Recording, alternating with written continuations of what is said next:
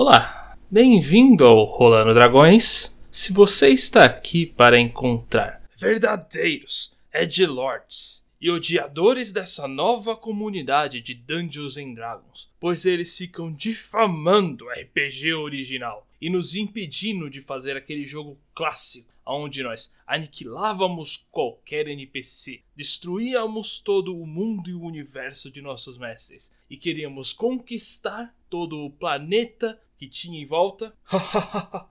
Você está no lugar errado.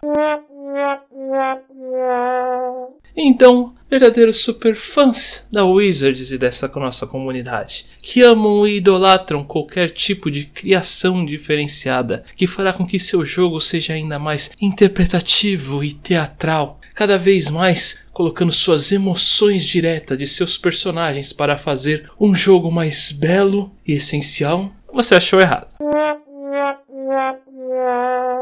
Mas se está aqui para ver pessoas que amam D&D a quinta edição e sempre se esforçam para melhorar, não apenas nossos jogos, mas jogos de toda a nossa comunidade com builds mais poderosas, monstros realmente melhores e algumas homebrews e outros fatores diferenciados, agora sim você está no lugar certo. Eu sou o Ivar e aqui ao meu lado está o nosso criador de monstros. Se você está precisando de alguma besta mítica ou algum desafio verdadeiro para os seus jogadores, é esse que você deve chamar, o Douglas ou Vondrell.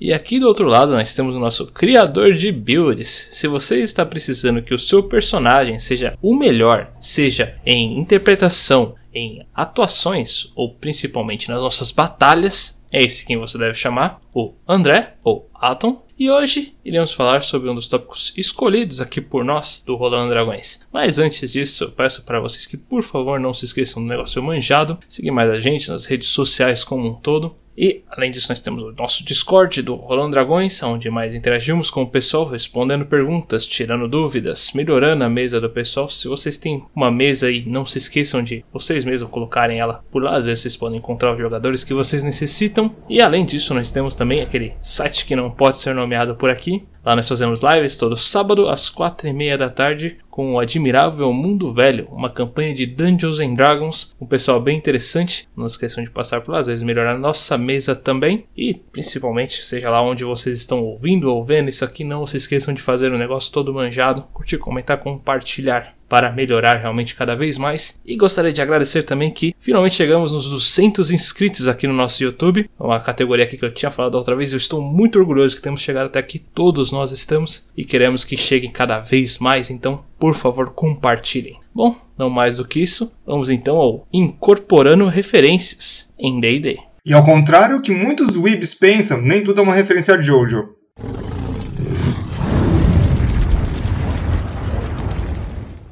Bom, antes de nós falarmos realmente de como vocês podem incorporar realmente referências diferentes e analisar fatores diversificados para vocês colocarem em seus jogos de Dungeons and Dragons, nós devemos começar então falando das origens de Dungeons and Dragons. E toda essa grande história, essa maravilhosa fator aí, se iniciou dentro de uma pequena caverna.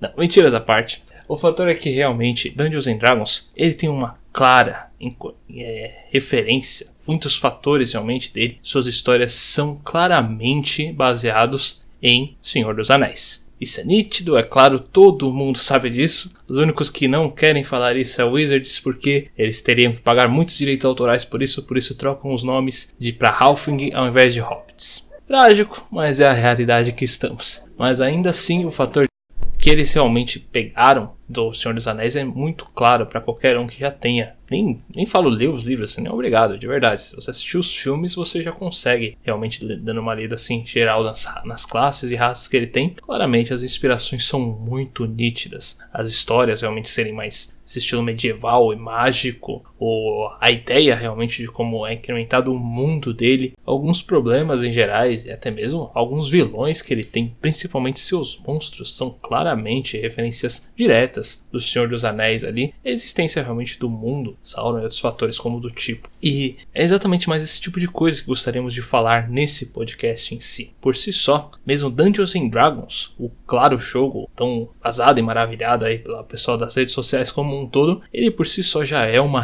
grande referência e retira diversas referências de outros fatores para implementar em seus universos e mundos. Então, nós gostaríamos de falar para vocês alguns desse tipo de referências e comentar também quais são as nossas que gostamos de utilizar. E por que não vocês não também deixam aqui nos comentários quais as suas que vocês preferem realmente colocar em seus mundos, universos e fatores que às vezes podem ser também inspirações grandiosas para melhorar os jogos de mais algumas pessoas. Além né, do ponto aí do Senhor dos Anéis, se é referente aí, até mesmo vai, classes, elfo, uh, inimigos como o orc, entre outras coisas, são assim um ponto claro. Porque o orc moderno, ele é uma visão tolkiana, tá? O orc, a palavra orc era referente a um monstro marítimo. Independente se é o homem-porco, se é o verde ou o goblinoide, a ideia inicial de ter esse tipo de orc, ele já é bem mais uh, Tolkien. Mas, além disso, também nós temos é, outras referências dentro já, eu já diria, do manual dos monstros. Aqui a gente vai falar sobre referências tanto em questão de game design, e sim muito mais de inspiração que levou a colocar coisas dentro do, do mundo do D&D como um todo, e é que é a, a ideia geral. Só que se você dá uma olhada nos manuais dos, dos manuais dos monstros, não somente do quinta edição, mas de qualquer edição, você vai ver milhares de coisas que você fala, ah, isso aqui, por exemplo, dragões, coisa clássica. Não foi o pessoal da Wizard of the Coast, ou da, da TSR, ou Gary Gygax, nem mesmo o Tolkien, do qual inventou o conceito dragão. É um conceito já um tanto mais antigo do que isso, tendo aí até mesmo variações entre as, as várias culturas do nosso mundo. Para quem estiver um pouco mais curioso sobre isso, a gente fez um podcast inteiro sobre dragões aí há um tempo atrás. E falando bastante também sobre no FISBA, Treasure of Dragons. Então, assim, tem uns monstros são de vários locais, vários locais. O homem, os homens cobra, como os Yuan-Chis, também já são parte antiga da cultura. Uh, eu já diria que essa tem um toquinho mais, eu diria, Lovecraftiana. E o que é interessante de tudo isso, ao meu ver, é que é uma grande mistura de vários tipos de monstros, de vários tipos de cultura que, teoricamente, entre aspas, não funciona fora da cultura. Por exemplo, você pega o Saci aqui do Brasil e coloca em D&D, claro, fica meio deslocado. Não fica. É só você falar que é uma criatura feia, caramba, quatro, tem uma lore assim, assim, assim. Mas se dá o nome de Saci, age como Saci, cheira Saci, mas a lore de origem é um tanto diferente. E isso foi feito para milhares de monstros, continuará sendo feito por outros monstros, uh, para outros monstros. É uma coisa bem interessante. Então você pode colocar muita coisa dentro do seu jogo de RPG com uma grande permissão de assim, da base do D&D, o D&D em si teve uma grande cópia de várias coisas, mas aquele negócio copia, mas não faz igual. E então eles traduziram isso para um sistema, traduziram isso para o mundo que foi criado para o jogo e começaram então a passar isso para outras outros tipos de coisa. Então é bem legal o processo criativo. Então os monstros do D&D são também uma grande marca que o Senhor dos Anéis foi uma referência em estrutura do como o mundo poderia funcionar. Mas criaturas teremos lá dentro? Todas. Sim, todo tipo de cultura possível não se safou. Então, eu acho que é uma boa carta branca aí para qualquer narrador para colocar monstros bizarros que você queira dentro do seu mundo. Mas, mesmo com esse início realmente pegando muitos, muitos folclores diferentes, fatores realmente muito específicos e tanto embasamento em Senhor dos Anéis, ainda assim Dungeons and Dragons se esforçou bastante para certas mudanças e variações que realmente deram mais implementos diferenciados para ele. Alguns que realmente são muito importantes e antigos, como o Heavenloft, Spellchamber, Eberron, são realmente alguns dos livros que ampliaram o universo de Dungeons and Dragons como um todo. Eberron ele pegou realmente mais uma ideia mais steampunk no universo realmente de Dungeons and Dragons, colocando umas armas de fogo mais específicas, alguns tipos de visual mais interessante. Spelljamers ele realmente evolui ainda mais todas as ideias, colocando fatores de multiverso e realmente tornando possível você entrar em diversas outros, outras histórias da TCR da época. Esperamos a mesma coisa do Spelljamers agora, mas isso é uma conversa para depois. E além disso, Heavenloft trazendo esse horror mais gótico e fatores realmente mais específicos, assim, com certeza vampirescos, que é algo que não é normal numa campanha de Dungeons and Dragons. Mas conseguiram implementar de uma maneira bem interessante e bacana. E esse tipo de evoluções assim foram se estendendo ao longo dos anos. Então, fica realmente a dica de que alguns desses aí podem ser o que vocês precisam para a sua mesa, ou podem ser boas referências para que vocês utilizem de uma maneira diferente na mesa que já está acontecendo. E qual a lição importante a ser retirada disso? É que D&D, Dungeons and Dragons ou sistema D20 no geral, não é um sistema completamente fechado. Não tem, você não precisa parar na fantasia medieval. Você não precisa parar no, na aventura heróica. Você não precisa parar no high fantasy. Você não precisa parar em lugar nenhum. O que você precisa é saber colocar as suas ideias de forma interessante, organizadas e mecanicamente lógicas no mundo. O, o Eberron foi extremamente importante para levar essa ideia mais steampunk para o mundo de D&D. O Spelljammer foi extremamente famoso em alguns países europeus devido ao seu coisa mais doida, insana, apesar de da Europa ser é, lar de muitas das coisas que nós temos aqui no mundo de me, época medieval, eles já estão meio com né, as piparolas cheias disso. Então, quando por muito tempo foi muito mais famoso em alguns lugares, essa coisa de mais de viagem espacial, Spelljammer, né? Acho que principalmente na Inglaterra, se não me engano. E isso dá, então, uma grande abertura pra gente. E, obviamente, né, o meu queridinho, o Curse of Strahd, ou Heavenloft, na época, que fala, então, com essa coisa mais grotesca, mais gótica, introduzindo, então, o terror ao mundo de D&D. O que é mega interessante, muito, muito importante, até mesmo hoje,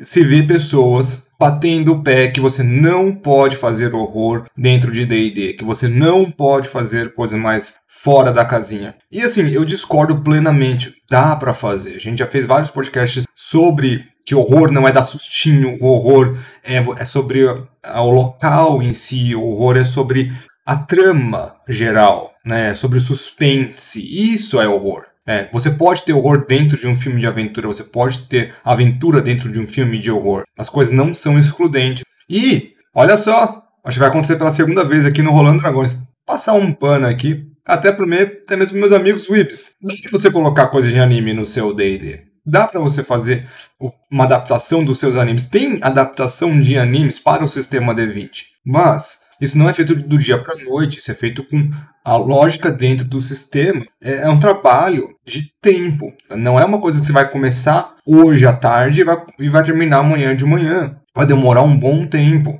Então, dá para fazer? Dá. Só que o que não é teoricamente legal de fazer, legal não de legalidade, sim de ser legal com o seu né, com o seu próximo é você querer pegar um personagem de anime totalmente aleatório e transferir para uma mesa do estilo medieval de D&D. Aí fica dá um conflito muito grande, porque nem sempre eu sei que dá, você, ah, dá para fazer, sei lá o quê, mas fica um conflito muito grande, pelo que eu vejo que a maioria das pessoas tentam fazer uma coisa muito exagerada dentro de um mundo de D&D. Então é assim, eu tô falando mais por questão de evitem esse problema no geral do que ser impossível de ser feito. Então essa é a lição que a gente pode conseguir disso tudo. É, dá para fazer em D&D? Dá. Isso já foi provado e reprovado por essa, essas ideias. Só que não é uma coisa de agora, não é o momento do now, do agora. Você precisa de tempo, você precisa de experiência e saber levar um jogo para conseguir isso. Então, tenham isso em mente.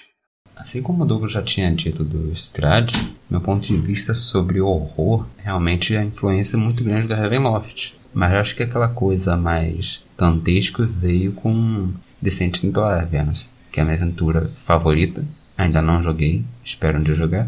Mas de geral, toda essa vibe de você pegar as camadas do inferno, separá-las, organizá-las e tratar como se fosse quase que um método executivo.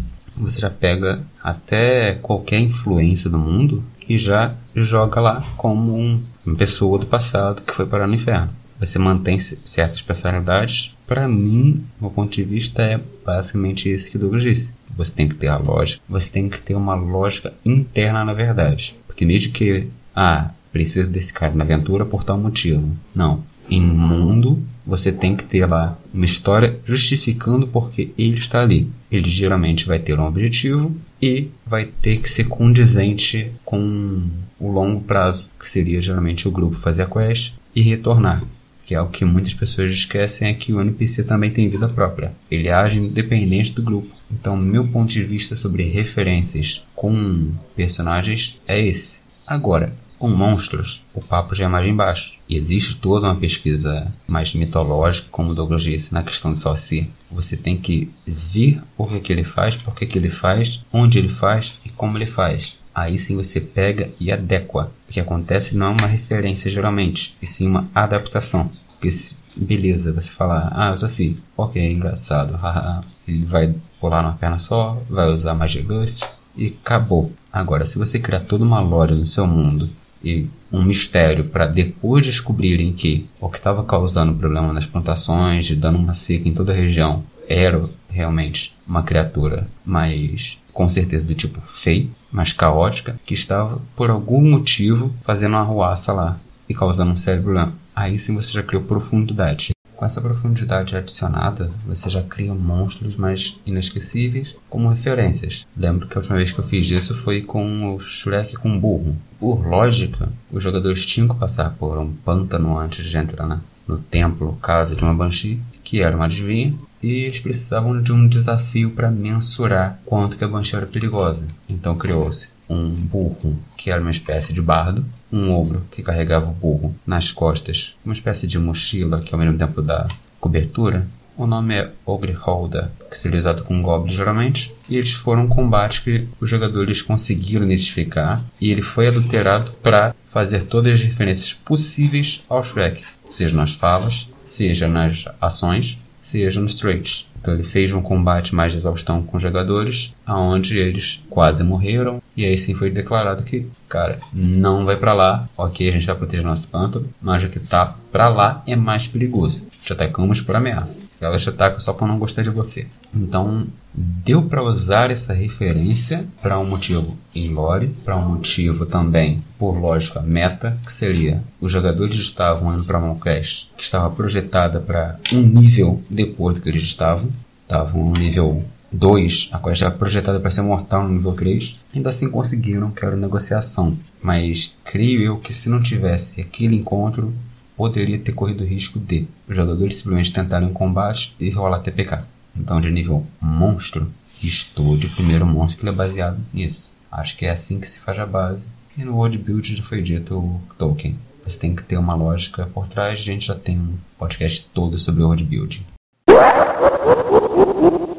E além dessas importantes realmente fatores de diversificação que a Wizard já fez anteriormente, nós temos também algumas novas que eles estão implementando hoje em dia. Ah, só especificando um pouquinho mais claramente o que queremos dizer com novas, apesar de realmente Spellchamber estar vindo aí logo mais, e o Heavenloft não faz tanto tempo assim que apareceu aqui, esses a gente considera realmente como antigas, porque literalmente eles estão desde o AD&D, D&D 2.0 ali, nessa transição ali, então eles já são bem antigos e eles meio que só foram, estão sendo readaptados para a quinta edição atual. Então esse a gente considera ainda é, transições bem superiores, por assim dizer. Mas hoje em dia ainda assim tem alguns fatores que realmente são diversificados e avaliados. Um deles aí seria o Strixhaven, por exemplo, ele é uma, uma ideia né, tecnicamente nova, apesar de alguns conceitos dele ser do Magic em si. O, o verdadeiro implementação que ele tem ali, claramente, de Harry Potter. Tipo, eu verdadeiramente eu não duvido que tenha alguma raça de elfo extremamente feia só para ser o Dobby. Eu não duvidaria nem um pouco se tivesse lá, porque claramente os implementos dele são muito Harry Potter. A ideia da escola da magia e outras implementações desse tipo de coisa, só com um mísero quase nada pequenos detalhes de Magic the Gathering. Então é um fator realmente bem novo e de certa forma interessante até de como a Wizard está implementando essa ideia para o universo de Dungeons and Dragons. Tem suas falhas, tem seus conceitos, mas ainda assim ele realmente é uma maneira, uma tentativa de incorporar essa referência de uma maneira nova e inusitada.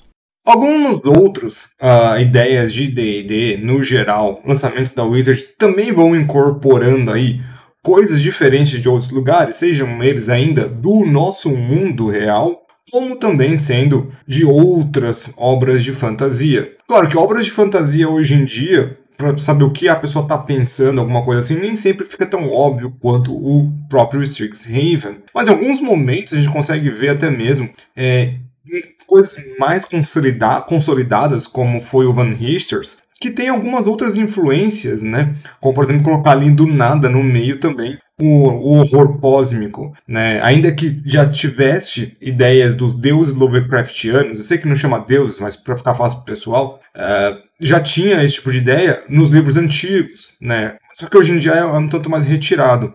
Então a gente vê que essa, essa ideia de adaptação de outras culturas, a, adaptação de outros monstros, de outras obras, não é uma coisa que está no passado, ficou no passado e hoje em dia acabou D&D, é, esse conjuntinho fechado. Não, pelo contrário, tem mais coisas a serem descobertas, existem livros a serem colocados, né? O próprio Sturgeon Things teve aí uma adaptação aí, o Rick and Morty também teve aí o seu momento ao sol, que são coisas que são do meio geek, do meio nerd, e vão se é, ajudando, né? Tem, eles criam meio que um loop entre eles, pois o Stranger Things tem Uh, eu nunca vi ainda, eu sei, é, todo mundo faz em Spanish agora. Eu ainda não vi, verei, juro para vocês que eu verei. Só que eu sei que falam muito sobre D&D e criaturas ficaram famosas devido à série, como o Demogorgon e agora uh, acho que até Mind Flayers e o próprio Vecna. Só que essas são criaturas que ficaram famosas na mente dos criadores devido a D&D, não sejamos é, babacas aqui. Então o que aconteceu? O Stranger Things se inspirou em D&D e o D&D uh, ah, ficou ali, o Stranger Things explodiu, trouxe esses monstros à tona, o D&D pegou isso no ar, falou, opa, esse aqui é nosso, posso fazer o que eu quiser. E lançou coisa tanto do Stranger Things, quanto do Vecna, e o Caramba 4. Então, é, cria esse loop. E o Vecna que nós tivemos aí, não foi um Vecna das antigas. Se você jogar Vecna hoje em dia no Google e procurar as imagens mais antigas, você vê que o visual dele era bem diferente. Então, não que eu tenha que falar que oh, o visual tinha que ser igual ao antigo. Não. Mas esse visual tá um pouco mais, digamos assim, moderninho, eu diria. Uh, tá mais alinhado com o que a gente, nós veremos hoje em dia na mídia. Nada contra, eu acho que o visual dele ficou legal tá? Só tô, falando, só tô comentando que aconteceu esse loop aí, né? Aconteceu essa. Um vai alimentando o outro. Então já chegou o DD, o quinta edição, numa época que as pessoas foram influenciadas pelo DD, estão demonstrando a sua influência e o DD está comendo de volta essa influência. E aí, onde isso vai parar, a gente não sabe ainda. O que é mega, mega interessante. Isso acontece de vários modos, até mesmo entre escritores, né? O criador do Conan e o, criador, e o Lovecraft eram amigos e eles eles conversavam entre eles dentro da obra deles, o que enriquecia e ainda enriquece a obra de ambos. Então dá pra gente ter uma ideia de não é somente porque você se inspirou em D&D para alguma coisa ou que você está trazendo uma inspiração para D&D para alguma coisa que você tem menos criatividade. Eu acho que já dissemos isso em vários momentos, mas filosofia básica, né? Nada que se cria, tudo se copia. Dessa vez não foi o Shunzo. Essa coisa mais de interações do nosso mundo, aí já entra também um pouco mais. Por exemplo, o It Light ele não foi tão diretamente tão na cara, mas que essa fantasia mais silvestre, mais festival e carnaval existe, existe. Principalmente que eu moro no Rio de Janeiro, então dá para identificar essa coisa, mas das origens mesmo do carnaval. Mais silvestre, como existe na Louisiana muito, que tem toda aquela prática um pouco mais voodoo e também mais rios, e tem o carnaval em si, mais festa, também vai muito para a vibe do celta, com toda a sua prática druídica, também já agregando um livro que já entrou em D&D, que seria o Myth of Terrors, que é mais grego. Então pega toda aquela coisa mais do fauno e vai expandindo. Então a máxima do D&D é você não pegar de um lugar só. Se pegar de vários lugares, fazer um compilado, uma pesquisa até que respeitável, com isso tudo vai misturando, misturando, misturando, até criar ser o seu próprio. A partir daí você já cria também o seu mundo, sua aventura e o seu monstro. Isso é uma forma básica de D&D, existe há muito tempo e como o Douglas já disse, não é errado misturar, não é errado agregar, desde que você contribua e enriqueça que acontece muitas vezes até em build de pessoal simplesmente, ah, quero fazer personagem tal, exatamente como o autor original fez. A partir desse momento a pessoa não tem carga nem experiência suficiente para saber que personagem tal faria.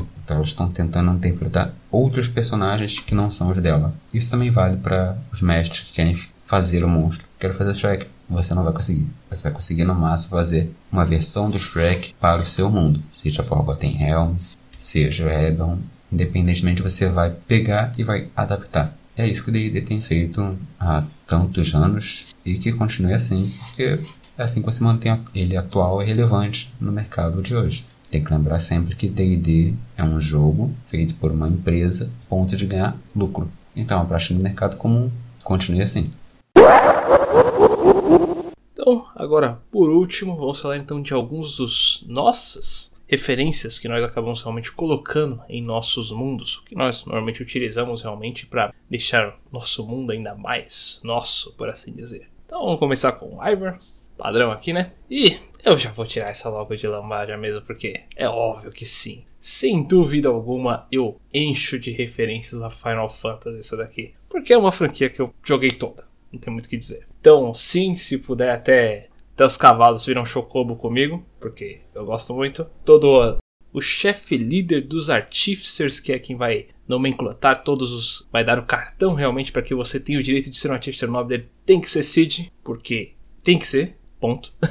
e além disso, também vários personagens, o Edg Squall, armas realmente estúpidas desse tipo. Eu simplesmente eu adoraria também colocar a utilização de matérias no meu universo, fatores realmente desse tipo que realmente se interligam com a utilização do, dos cristais tão importantes que podem alterar realmente todo o percurso do mundo e do universo. É o tipo de vibe que eu adoro muito e eu, sem dúvida alguma, em qualquer mundo meu tenho eu colocaria realmente alguma alguma mínima ideia de algum Final Fantasy porque eu adoro muito essa franquia. Além disso, também eu adoro. Esse eu vou seguir mais o conceito do Bloodburn, por causa realmente do terror mais gore cósmico dele. Eu adoro muito isso daí nele, eu acho bem interessante essa forma de criação dos monstros, a utilização dele, então eu utilizaria muito disso, mas a ideia também do Dark Souls de que a história está realmente nos itens ao redor e o pessoal ter que ficar buscando a história com os pequenos detalhes dessas coisas é uma coisa que me chama bastante atenção, eu acho bem interessante também, eu gosto de tentar colocar dessa maneira, mas é mais a forma como dar a franquia, né, a From Software conta sua história em si, eu acho bem interessante. Além disso também, eu gosto bastante da história de Drakengard, o primeiro, que é, sendo bem simplista, tem uma história meio do coração de dragão, mas com um pouquinho mais de reviravoltas e ideias de magias mais estúpidas. E eu adoro isso. Então eu utilizaria também de alguns conceitos dele e aumentaria um pouquinho mais os fatores de guerra dele, utilizando o mangá, né? Tanya the Evil, que é, se você quer guerras ali muito planejadas e espetaculares, lê esse mangá que você vai ter um amontoado de super planos de guerras mega complicados e excêntricos. Então eu utilizaria bastante dele também para ver quais foram alguns dos planos de guerras que utilizaram e como isso causou as desgraças das pessoas. Isso, tipo, já passando bem mais pra frente na história, sabe? Guerras antigas. Para mim, Tanya Dave eu utilizaria como, como as guerras realmente for, foram funcionando antigamente para causar o desastre que tá o meu mundo atualmente. E eu manteria realmente essas histórias para criar o conceito realmente do meu mundo, para que assim os aventureiros aparecessem, na verdade, já estivessem vivendo e se sofrendo isso daí, agora convivam com esse planeta todo arruinado que o mestre arruinou. Não é problema meu do quão desgraçado isso tá. Resolvam vocês. Se eu falar Tolkien, vai a gente falar, ah, que óbvio. Se eu não falar Tolkien, a gente vai ficar chateada comigo. Então eu vou falar Tolkien. Mas não. Essa, essa, essa coisa que eu tenho com Tolkien, ela é um pouco diferente, eu diria. Não é que eu vou, tipo, usar da mitologia dele outra coisa. E sim eu me inspiro no como ele escreveu, o quão detalhado, o quão, o quão bem pensado são as mitologias dele, o quanto ele põe de pensamento entre as coisas e quanto é detalhado. É isso que eu busco, esse, essa sede por detalhes de coisas que eu vejo na obra tolkiana. Então é mais ou menos. E ao mesmo tempo também que deixando um bom tanto de mistério onde precisa ser deixado. Então acho que a minha inspiração de Tolkien aí ela vai dessa, dessa gama. Mas vamos partir para coisas mais fora, não tão fora da curva. Lovecraft, óbvio. Tanto o, os monstros Lovecraftianos e tanto quanto o horror cósmico do qual ele teoricamente inventou. Deixa teoricamente porque tem discussões que não cabem a mim falar quem é que inventou de verdade. Eu amo esse tipo de coisa é, no, no final do dia para colocar o horror cósmico como uma ideia dentro do mundo, ter essa, essa ideia que os personagens são pequenos e que eles estão se degladiando num mundo maior do que eles podem pensar. Algo inimaginável pode acontecer a qualquer momento. E essa é uma das grandes ideias que eu gosto de passar para os meus jogadores. Indo agora, Final Fantasy assim, Final Fantasy eu pego mais nomenclatura e algumas ideias, poucas. Uh, os deuses do meu mundo, os malignos, todos eles são uh, baseados em vilões de Final Fantasy, mas é mais uma referência legal. Uh, raras as vezes que eu coloco uma, uma referência forte a Final Fantasy. Motivo zero, eu gosto muito da série, eu amo a série, não tanto quanto o Ivor, tenho que dizer, ele entende e gosta mais do que eu. Mas é uma coisa que algum dia eu gostaria até mesmo de, sei lá, jogar alguma coisa no estilo Final Fantasy VII ou Final Fantasy é, 6, entre por aí. Se, se alguém dizer 8 ou 13, nem vou dizer nada. Continuando no ramo dos jogos, duas coisas que me, que me ajudaram muito a montar boa parte do meu mundo foi Elder Scrolls e Legacy of Kain. Elder Scrolls porque eles têm uma lore extremamente bizarra e brisada em muitos, muitos pontos. E é bem legal você ler essa lore deles, porque te dá ideias bem interessantes uh, de coisas atemporais, temporais, viagens no tempo. Tem muito desse tipo de coisa que você fica, olha só que interessante, né? Uma máquina que pode destruir deuses, o tempo quando o tempo parou. Tem muita coisa muito legal na lore do Elder Scrolls. O o Legacy of Kain também mexe com viagem no tempo, mas a minha inspiração pro Legacy of Kain é uma, é uma é mais vampiresca, porque eu amo vampiros, vampiros são uma parte extremamente importante no meu mundo, no geral. E a ideia é que quando o vampiro vai ficando mais velho, ele vai evoluindo, né? Ele vai. A aparência dele vai modificando, não somente os poderes dele, mas ele vai ficando mais bizarro, mais grotesco, ou até mesmo eu diria em alguns casos, mais Lovecraftiano. Então eu também tomo bastante inspiração do Legacy of Kain. Também tem essa parte da viagem no tempo, que, mas é extremamente importante para lore, mas não é onde eu tomo a minha inspiração entre ou entre coisas menores de outros jogos que a gente vai que a gente vai pegando aí. Mas eu acho que essas são as minhas grandes é, inspirações de ver de, de ver consumir o suficiente para conseguir jogar de volta aí. Algumas outras inspirações que são acho que eu diria bem fora dessa curva. Eu sei que, uh, por exemplo, é que Tolkien e Lovecraft ainda são autores de ficção ou fantasia, mas eu também tenho, uh, acho que boa parte das minhas uh, influências ainda assim são da literatura, digamos assim, colocar entre aspas, mais comum, como Júlio Verne, vamos colocar aí uh, o Drácula, que é uma novela gótica, o Frankenstein, uh, Dr. Jekyll e Mr. Hyde, que no Brasil é o, é o médico e o monstro. Então tem essa toda essa coisa também anglicana, eu sei, mas uh, que, que me influencia bastante no, nos meus mundos, uh, com essa ideia mais, digamos assim, mais old school no, na linha de pensamento, da política também do mundo, como funciona, que é parte extremamente importante do meu mundo. É, é, e também nessa parte política totalmente convoluta, por que não, né? Um pouquinho de Game of Thrones. Saindo então dos jogos, do literário, em geral eu uso muito a da mitologia como um todo. Pegar, por exemplo, uma coisa que eu já disse que me incomoda muito é o fato de existirem um bilhão de minotauros. Sendo que se a gente for pegar mitologia grega, é um minotauro extremamente difícil e que precisou de realmente uma pessoa muito específica para derrotar ele. Ok, tem o labirinto, D&D é um mundo fantasioso para cima, mas ainda acho que entra nessas coisas que, ok, existe um minotauro, é um monstro ultra raro, porque ele não é uma raça, e sim uma criatura amaldiçoada. Da mesma forma existiu só uma medusa, podem existir górgonas, mas já dá pra já tem aquela vibe mais mítica da coisa. Tiamat existe? Existe. Se a gente for pegar a mitologia mais suméria mesmo, ela é a deusa da vida. Então se a gente for realmente adaptar D&D com essa vibe mais mitológica, acho que dá para manter, mas ainda assim continuar um,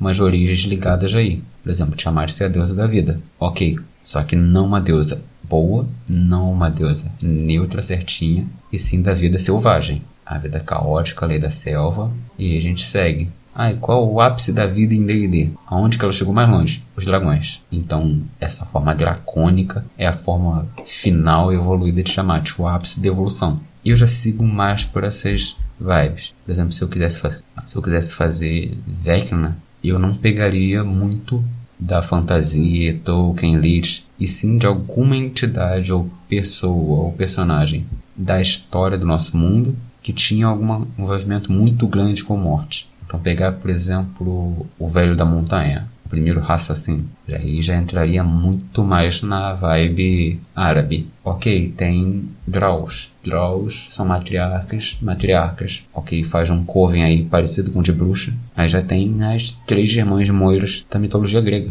Assim que geralmente trabalham muito a world building em si e os monstros também. Alinhando sempre a mecânica junto com a história e tentando manter o máximo da personalidade e originalidade possível ainda assim pegando e transformando a história para um mundo para ter uma lógica interna. Se você pegar tudo que for externo e só jogar porque você gosta, acaba que você cria certas brechas, certos pontos em que a lógica quebra. E extremamente bom em achar esses pontos. Então acabo ficando inculcado com isso quando eu acho e não consigo dormir direito. Mas em geral, acho que o melhor que você pode fazer é isso: pegar o que você gosta se for uma referência metodológica, aí você já tem muitos dados sobre, relatos diversificados, dependendo da cultura que for, um olhar diferenciado de outra pessoa sobre isso. Aí a gente entra em mitologia grega e romana, ou também as religiões abraâmicas e a religião árabe. Já pega aí, ok, mistura um com o outro e feito. Azteca e Inca pro lado mais americano, então dá para fazer aquela brincadeira onde você pega, mistura várias culturas, cria uma própria e a partir disso você cria uma lógica interna do mundo. Acho que 90% das minhas diferenças, tirando memes, mangás, jogos, aquelas que eu levo a sério mesmo, uma referência para ser profunda, eu acho que eu faço assim. Isso é mais abstraindo do meu processo de inspiração. Mas em geral é isso que eu recomendo a ser feito. Esse modelo que o André falou, se vocês querem a versão mais simples de fazer isso, eu aconselho então vocês darem uma olhada realmente nas criaturas de Shinigami Tensei ou Persona, que é basicamente isso daí mesmo. Você consegue um você consegue realmente um bocado realmente de criaturas mitológicas de outros universos e culturas como um todo de uma maneira bem simples, fácil e rápida. Geral, você conhece por cima várias delas com diversas lores ali, apesar de simplistas, pelo menos já te auxiliam nesse tipo de processo. Eu às vezes utilizo, mas não acho que é um padrão. Então, agradecemos a todos vocês por terem aqui ouvido ou assistido mais um podcast Rolando Dragões. Pedimos para vocês não se esquecerem do negócio manjado realmente, que é seguir mais a gente nos Facebook, Instagram, Twitter, todo esse negócio aí. E não se esqueçam de curtir, compartilhar e comentar isso daqui ainda mais. Além disso, nós temos o Discord do Rolando Dragões, interagindo com o pessoal, respondendo perguntas, tirando dúvidas, tentando melhorar as mesas. Se você tem uma mesa, por favor, coloque a sua mesa lá às vezes o jogador que você está precisando, está procurando, que a gente realmente tem bastante gente procurando mesa por ali. Além disso, nós temos o site roxo que não pode ser nomeado por aqui. Lá nós fazemos o Admirável Mundo Velho, uma campanha de Dungeons and Dragons, uma campanha bem divertida com um pessoal bem bacana, todo sábado às quatro e meia da tarde e eventuais outras lives, certo? de certa forma. Bom, não mais do que isso, então desejamos a todos vocês uma boa tarde, uma bela noite e perfeitas rolagens. Olha, eu entendi essa referência.